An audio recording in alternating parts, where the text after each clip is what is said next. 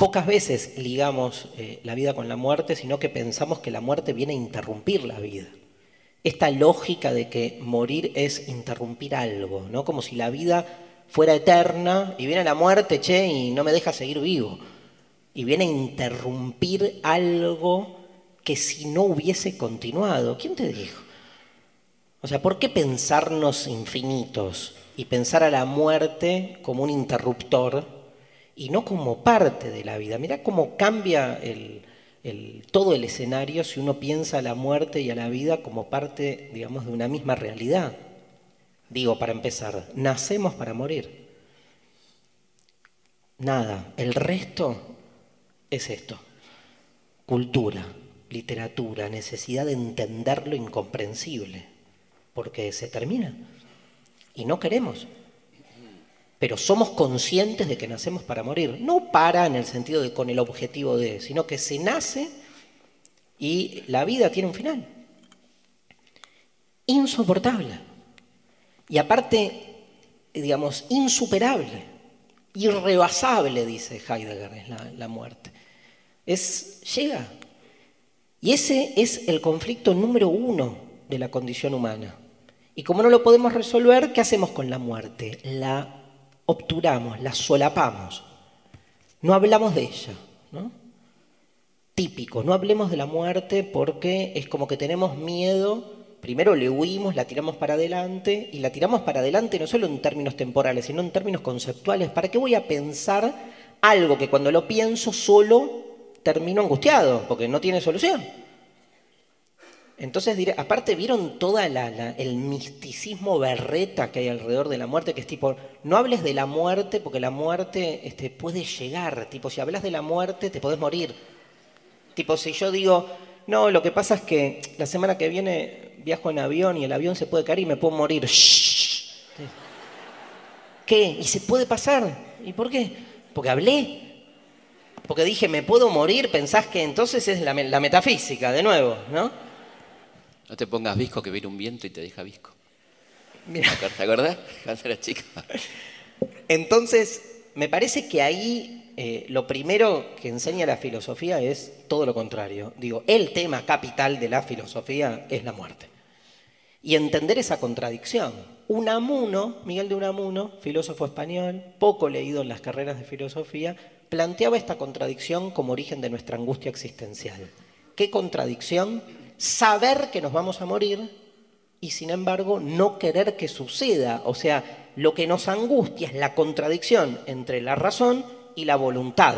No sé por qué me toqué el corazón cuando dije voluntad, cuando el corazón no es más que un órgano que este, distribuye sangre por el cuerpo. Una cosa curiosa, ¿no? hablando de la muerte y Unamuno, gran pensador y rector de la Universidad de Salamanca en 1936, eh, se produce un episodio tremendo cuando los franquistas invaden la universidad, aquella universidad donde estudió Belgrano justamente, eh, al grito de muera la inteligencia, viva la muerte, ¿no? impresionante, ese viva la muerte de es tremendo, viva la muerte. Tremendo, y, bueno, de hecho la, angustia, la, depresión en la que entra un amuno después de esa entrada del capitán Millán de Astray, eh, al que él le contesta, nadie puede vivir a la muerte, venceréis, pero no convenceréis, ¿no? Eh, y lamentablemente poco después muere Unamuno, ¿no? de esa tremenda depresión que le provoca ver su país en manos de semejantes personajes. ¿no? Unamuno, en un libro llamado Del sentimiento trágico de la existencia o de la vida, gran título, ¿no? Del sentimiento trágico de la existencia. Ese título y otro de Ciorán, para mí son los mejores títulos de la historia de la filosofía. El de Ciorán dice, del inconveniente de haber nacido. Domingo 7 de la tarde.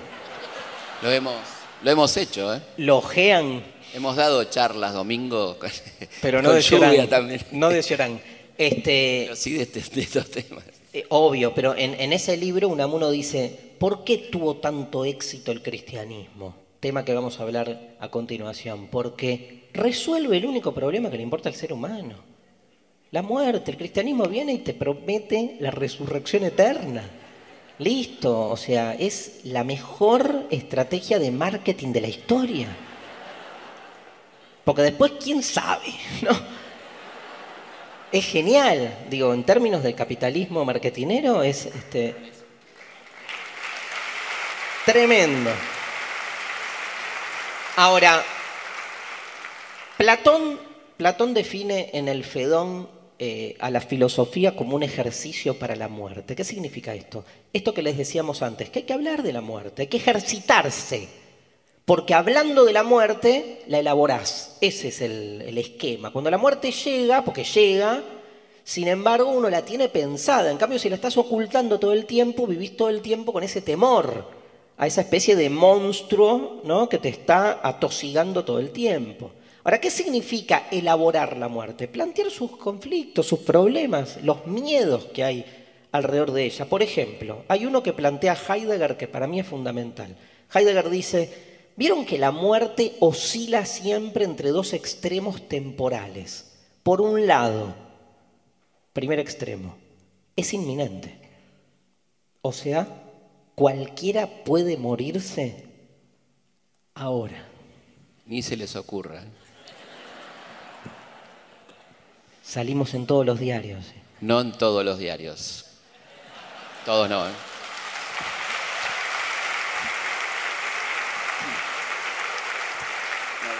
No creo.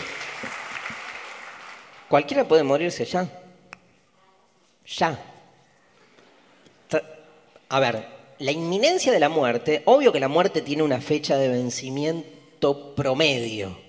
Todos nos morimos más o menos, depende de las épocas, en el mismo así como lapso temporal. Es como el yogur, que tiene una fecha de vencimiento, pero pasan tres días y te clavas un yogur, tipo. Buen ejemplo, está, bueno. ¿eh?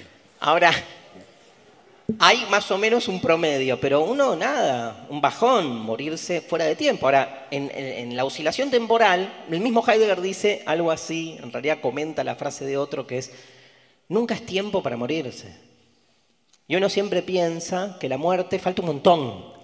Viste que te puedes morir ya, pero si yo les preguntara a ustedes, ¿cuánto falta para que se mueran? Uh. Pero ¿uh cuánto? Y yo saqué la cuenta. Seis mundiales. Qué poco seis mundiales. Ahora, tirás para adelante, vos le preguntás a alguien de 20, ¿cuánto falta para que te mueras? ¿30? ¿50 años? ¿Cuánto falta para que te mueras?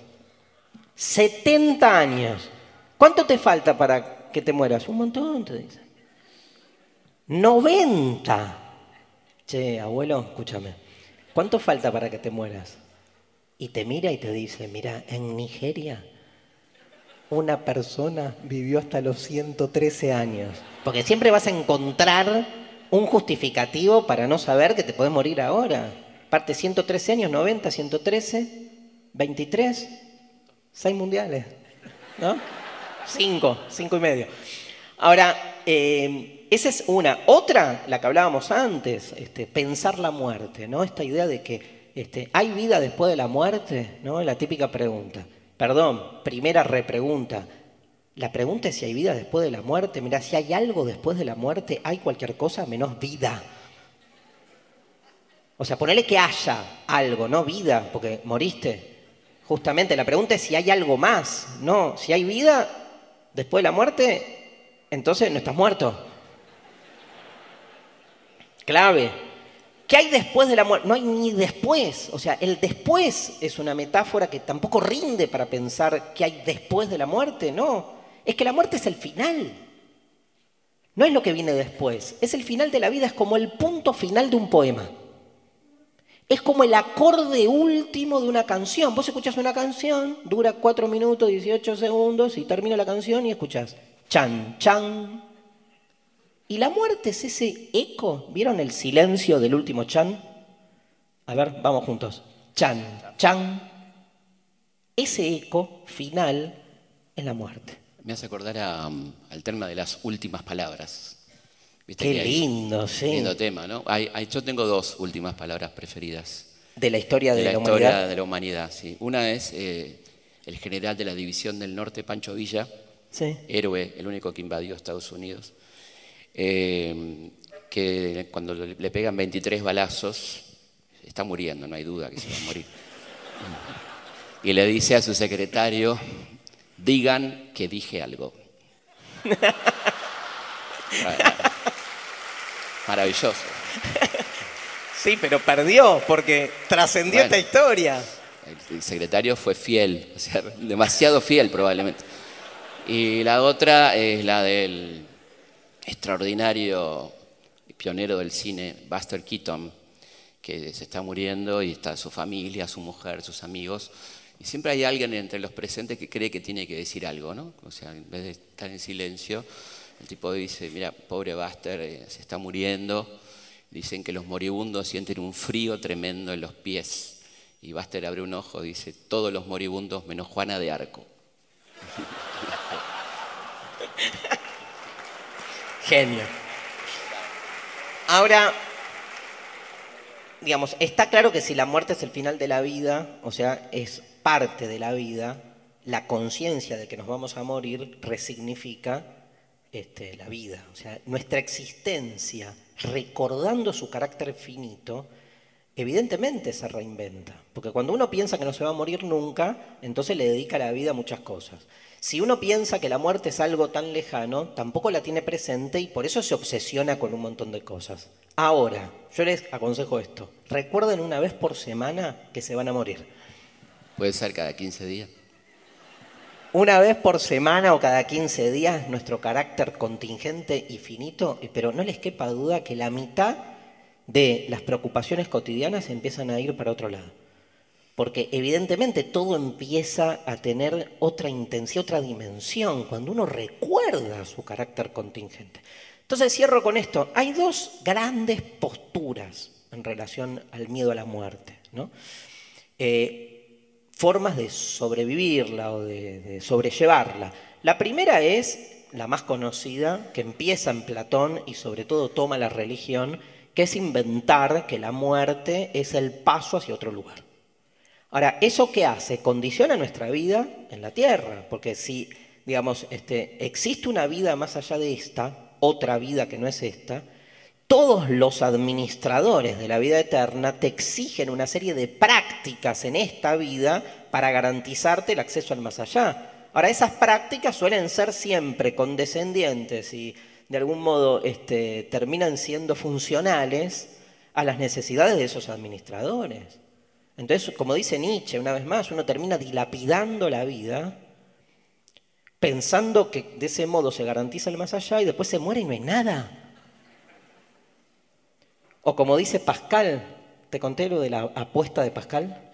Pascal tiene un famoso argumento que es, la, es al revés. La apuesta de Pascal, Pascal dice, ¿qué hacemos con la vida después de la muerte? Tenemos que pensarlo en términos estratégicos, dice él. ¿Qué conviene y qué no nos conviene? Dice, miren, lo que nos conviene siempre, siempre, es pensar qué hay después de la vida este, un más allá, de que hay muerte. Porque después, este, de que después de la mm, vida la cosa sigue. ¿Por qué dice Pascal? Porque si después te morís, ¿no? Y la cosa sigue, tenés garantizado. Ahora, si después, digamos, tenés como resguardado, tenés garantizado el acceso al más allá, habiendo creído que la cosa sigue y haciendo los deberes para eso. En ese sentido, digamos, me parece que esta opción, que es la opción de creer en el más allá, es una opción muy tranquilizadora, pero que tiene que vérselas justamente con esa metafísica. La otra opción, si quieren más humana en algún punto, habría que ver qué es más humano que qué, es admitir que la cosa termina acá.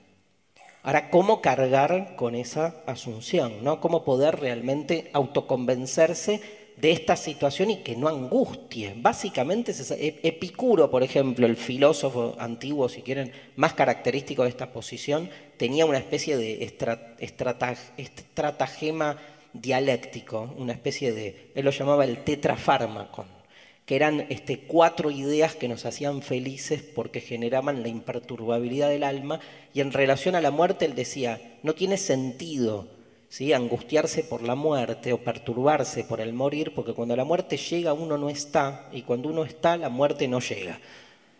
O sea que es imposible, ¿no? Básicamente, saber que uno está muerto.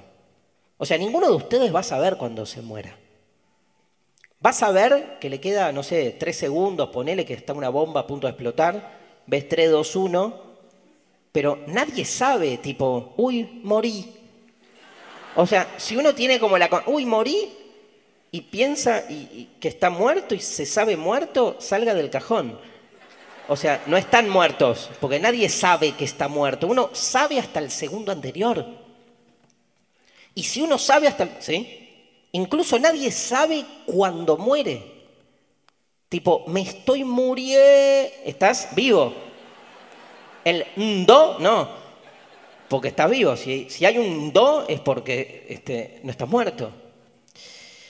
O sea que en el fondo, como dice Borges, somos inmortales. Porque si morir es tener conciencia de que nos vamos a morir, esa conciencia ¿sí? de que nos vamos a morir la vamos a tener, pero cuando llegue la muerte no nos vamos a dar cuenta.